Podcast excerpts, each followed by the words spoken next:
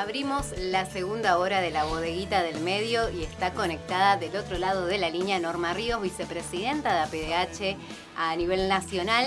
Eh, con el micro de Derechos Humanos le damos la bienvenida y antes de entrar eh, en los temas que nos competen, queremos preguntarle cómo está, porque hace mucho que, bueno, yo la veo más seguido, pero... Hace, muchísimo no la vemos, eh, hoy no está acá, ella no va a comentar por qué motivo. ¿Qué tal, Norma? Buenas tardes. Hola, ¿qué tal? Buenos días. Buenos bueno, un gustazo encontrarme otra vez con la bodeguita. Te extrañamos. en este programa. Bueno, me alegro. No cualquiera me extraña. no, nosotros te extrañamos. que me quiere ver bien lejos. Este, no, nosotros te queremos cerca. Hay de todo en la vida. Estoy muy contenta de que, bueno, comencemos otro año, poder estar con ustedes este, hay momentos ya en la vida en que se transforma en un privilegio poder seguir acompañando. Y bueno, estuve mm, ocupada en algunas cosas a nivel nacional y algunas cosas a nivel local, pero también es cierto que por suerte tenemos una representación regional a través de la presidencia, secretaría de la regional, Verónica, Sergio, el equipo de prensa muy, muy importante que amerita que uno ya no ande tanto poniendo la cara como en otras épocas, lo cual es maravilloso porque habla de haber sabido este, organizar, crear, crecer y este, hacer también trasvasamiento, ¿no? No sé si histórico o no, pero sí este, de dirigentes. Esto es buenísimo. Yo sigo con la vicepresidencia nacional, eh, por ejemplo, también eh, todo lo que ahora tiene que ver con el 24 y demás, están trabajando los compañeros, yo tengo que viajar a Buenos Aires, voy, vengo, en fin. También me fui de vacaciones, obviamente. Sí, vacaciones suelen ser bastante largas. Vacaciones. Te vi en distintas fotos en los portales que estaba de vacaciones, que te había llevado a tu gran amigo, eh, el amigo de Telma. el amigo de Telma. Eh, tu sí, sí, que es el que más disfruta en las vacaciones, porque en realidad me fui a un lugar perdido en el medio de Córdoba, en un valle, y, y, pasé unas vacaciones donde muchos días me metí solamente tres días en el agua porque estaba muerta de frío, lo cual fue realmente vacaciones en serio, maravilloso. ¿A dónde te ocultaste este, estos este, días? Estuve en Alpacorral, nunca subió la temperatura, pasé de 42 a 20 y de 20 a 5 esos días que acá llovió también hizo frío y después, bueno, una, una media de entre 20 y 27, eh, con lo cual no quería volver, me hice poquito. Y ahora con 40 grados en Rosario. Y me tiene muy mal, me tiene muy mal, este, somos conscientes de que las edades están, sí. una trata de parecer una reina, pero no, no, no da, eh, hace mucho calor, la temperatura es realmente tremenda y bueno, no, no, no me deja estar bien. No me deja, por ejemplo, participar en algunas marchas y demás, que a veces uno quisiera, pero no, no estoy en condiciones. Estoy tratando de ver cómo hacer para llegar el 24 de marzo a caminar algunas cuadras. Bueno, son cosas que no me van a, por ahora, a dejar este inmóvil sin hacer nada, pero bueno, uno aprovecha lo que tiene y lo otro trata de superarlo como puede. Pero con este calor en la ciudad estás en este momento en un plenario de la Asamblea Permanente por los Derechos Humanos. ¿Qué se está tratando? Sí, estamos en un plenario que es muy importante, está la dirección fundamentalmente, y bueno, tratar muchas cosas. Empiezo. Eh, todo lo que tiene que ver con la actividad que se prepara para el 24 de marzo, ya con invitaciones, ya vengo eh, en particular y en nombre de la organización súper, súper feliz porque ya he tenido un reconocimiento por el Museo de la Memoria, eh, el tema de la presentación del libro en la bancaria, donde también uno ha sido parte de esa historia como APDH, recordando a los desaparecidos, uno de los primeros sindicatos que lo hizo, eh, el llamado de compañeros de Laguna Paiva para mm, reflotar o, de alguna manera hacer viralizar en escuelas y demás la declaración, el testimonio de concepto por el juicio de la causa Chartier, sacándolo en radios y demás. Eh, digamos, la preparación a nivel nacional del juicio Alberto Pedroncini, que ya lo voy a mencionar, la participación en el panel de Mujer y Terrorismo de Estado en el encuentro internacional que se va a llevar a cabo del 20 al 23. Em, digo cosas que, bueno, a uno lo gratifican porque es en cierta manera un reconocimiento, ¿no? Este, en el tiempo de todo lo que se ha hecho, ya voy a hablar más tranquilamente del, del premio Alberto Predoncidi, que lo damos nosotros, que va a ser el 22 de abril, y también la Asamblea General de la organización a nivel nacional. Acá seguimos con este, el tema de la situación este, en Rosario, todo esto que se habla tanto y que nosotros tenemos la particularidad de conversarlo mucho entre todos, porque todos tenemos distinta participación en distintos territorios, en distintos espacios, sindicales, Museo de la Memoria, etcétera, etcétera. Y bueno, entonces este, también está bueno ver qué opina cada compañero y llegar más o menos a una, a una charla común. La preparación de actividades para marzo por los juicios de lesa humanidad, que tiene que ver con Villa Constitución. El 20 a la mañana se va a hacer una movida frente a tribunales federales. Eh, a ver si me estoy olvidando de algo, por ahí me ayuda Noelia. la verdad que te estás acordando de todo.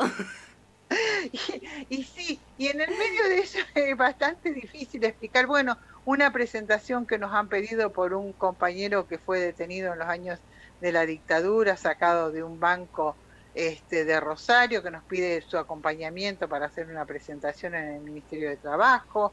Es decir, hay una cantidad de cuestiones eh, eh, que, bueno, que nos tienen eh, siempre en movimiento y que en realidad, como siempre decimos, sabemos cómo nos levantamos y nunca cómo, cuándo nos acostamos y cómo, porque es todos los días de alguna manera, más allá de lo programado y demás, hay cosas que aparecen y que todo esto este, tenemos que charlarlo, es el primer encuentro que se hace casi después de dos meses porque bueno, sabemos que en enero no, no pasa mucho, pero nosotros estuvimos trabajando, recuerdan ustedes, con los compañeros del puerto que estuvieron presos, estuvimos haciendo acompañamientos, algunos casos de gatillo fácil, es decir, hay cosas que se van apareciendo nuevas y hay cosas que son rezagos de muchísimos años en los que no podemos borrarnos. Digo, un juicio de lesa humanidad eh, que empezó la instrucción en el año 2004, 2005, 2006, 2007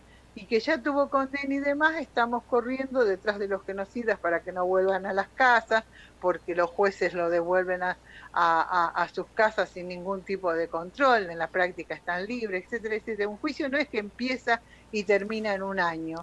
Estas son este, cargas que tenemos hasta que eh, todos los genocidas del juicio condenados se mueren, por ejemplo. Esto muy pocos lo saben y muy pocos saben que nuestros abogados están todo el tiempo corriendo detrás de eso y, tratando de defenderse de todos sus los ataques de los defensores de los genocidas, etcétera, etcétera. Em, por ahí viene alguien y te dice, ay, ¿qué hacemos con los tipos que se van a la casa? Ay, no tenés, no sabés si pagan tal cosa y vos viste de golpe te decís, muchacho, Estamos todos los días los abogados corriendo de una punta a la otra, haciendo declaraciones, firmando notas para tratar de preservar los juicios y de que los genocidas tengan su castigo. Y en el medio de eso tenemos los nuevos genocidas cotidianos que también son parte, porque esta inseguridad, todo esto que tanto bla bla bla se dice, sin ver realmente eh, que las verdaderas causas vienen de un sistema que sobrevive sobre la base del empobrecimiento y la miseria de las mayorías para el enriquecimiento de unos pocos. Digamos, nadie habla contra el sistema. todos buscan eh, lo inmediato, más policía, todos buscan la salida que parece ser la, la más rápida, pero este, se olvidan de algunas de estas otras cosas importantísimas, ¿no? ¿Y qué opinás, qué analizás de las nuevas tropas federales, los nuevos gendarmes que vienen a la ciudad para enfrentar al narcotráfico y al, sistema en sí, porque vos nombraste el sistema, es todo un sistema perverso que llevan a la droga a tener el eje de todos los compromisos y derechos adquiridos por eh, una oligarquía, por un poder real, con la riqueza de la droga y el empobrecimiento, como decías vos, de la población. Sí, no, digo, para darte una opinión válida, bueno, como hace poco una compañera nuestra y concejal hizo un audio más o menos de una hora donde da una cantidad de cuestiones este, inmediatas y, algunas alternativas. Hablas de Marina que Magnani. compartimos. Marina Magnani. Sí. en un audio que es imperdible porque podés este, compartir o no todo lo que dice, pero sí este, los elementos y fundamentaciones que da. Pero yo digo, nosotros este, queremos recurrir también un poco a la historia. Mira, hoy le decía a los chicos, y a vos te consta, porque sos parte de esa época, mm, en el año creo que 97-98 yo hago en Enredando un... Hay otros dirigentes de aquel momento, pero hago una nota donde hablamos de las flores y yo recuerdo que estoy dando las mismas razones que hoy podría decir de lo que se podía, de lo que pasaba y lo que se podría hacer para mejorarlo en, en, un momento que se estaban disputando el territorio y la reconvención, los monos y los garompas, ¿te acordás? Sí, sí, sí, me acuerdo. Entonces ahí hablábamos de la, de la violencia en un lugar este, que son además son como botones en la ciudad, porque hay otros barrios donde vivimos, eh, barrios muy, muy, muy populares, como donde yo vivo, pero que la gente todavía se levanta a las 6 de la mañana, a las 7, a las 8 y se va a trabajar. Eh, y entonces estas cosas generalmente no pasan.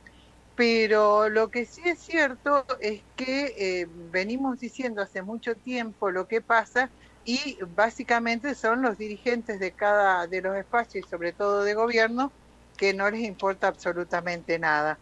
Nosotros para hablar de la seguridad y de los gendarmes tenemos que decir que cada vez que vinieron los gendarmes a Rosario, este, fuimos juntando organizaciones para frenar las golpizas, etcétera, etcétera, pero también tenemos que decir que llegó un momento en que aún muchas organizaciones sociales dejaron de venir a esas reuniones porque nos decían que en los barrios la gente decía, digamos, como síntesis, digo yo, de lo más cruel del capitalismo, decían que bueno, no importaba si le pegaban a los chicos con tal de que las mujeres pudieran salir a comprar. Eh, está claro que no salían al shopping de los Burri en Buenos Aires a comprar, supongo que era al, al mercadito del barrio a comprar algo cuando podían, pero no obstante preferían la falta de libertad y la falta de seguridad para sus hijos a cambio de salir a comprar.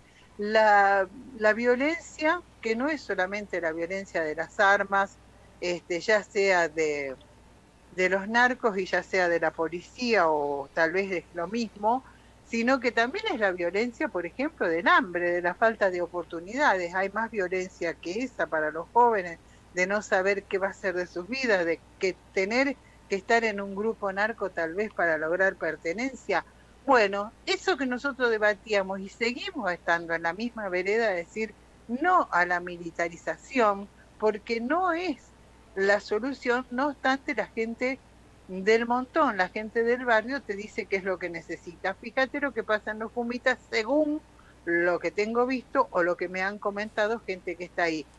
Eh, está la calle llena de gendarmes, llena de policía y pasa una moto con dos pibitos y siguen baleando lugares del barrio. ¿De qué estamos hablando? ¿Para qué está esa policía ahí? ¿Para qué está? Hay gente hablando incluso de este terrorismo narco. Nosotros no podemos unir la palabra terrorismo en ningún momento a lo que pasa, porque eso nos lleva a las soluciones de este, lo que pasó cada vez que en una sociedad se habló de terrorismo, sea Colombia, sea Argentina de los 70 o sea la Argentina del presente. Es una barbaridad. Nosotros estamos hablando de una violencia que no tiene freno porque tiene un negocio donde los que ponen la vida y el dolor son los pobres y donde los que se llevan las ganancias son unas pocas cabezas de ricos, que tienen nombre y apellido, pero que esos nombres y apellidos los conocemos cuando las investigaciones vienen desde España, desde Buenos Aires, no sale nada desde acá, porque el Poder Judicial y la policía son tan cómplices o tan parte de ese negocio como cualquier este personaje de algún barrio periférico. Gracias Norma por atendernos. Me faltó decir que todos sabemos que los capos de narcos no viven precisamente en los Pumitas, sino en los barrios privados alrededor de Rosario. Lo sé yo y lo sabe todo el mundo. Sí, sabemos que en las torres de zona norte eh, hay gente que no se nombra, pero que existen. Por supuesto, nos asustamos tanto por balanzo a un supermercado y nos olvidamos de la parentela, ¿viste? Es esta hipocresía de las clases altas que nos enferma cotidianamente. Un abrazo y seguí en el plenario y nos encontramos en cualquier momento. Nos encontramos, cuanto antes mejor. Un abrazo. Un abrazo. Pasó por la bodeguita del medio Norma Ríos, vicepresidenta de APDH a nivel nacional, siempre muy claros sus micros de derechos humanos.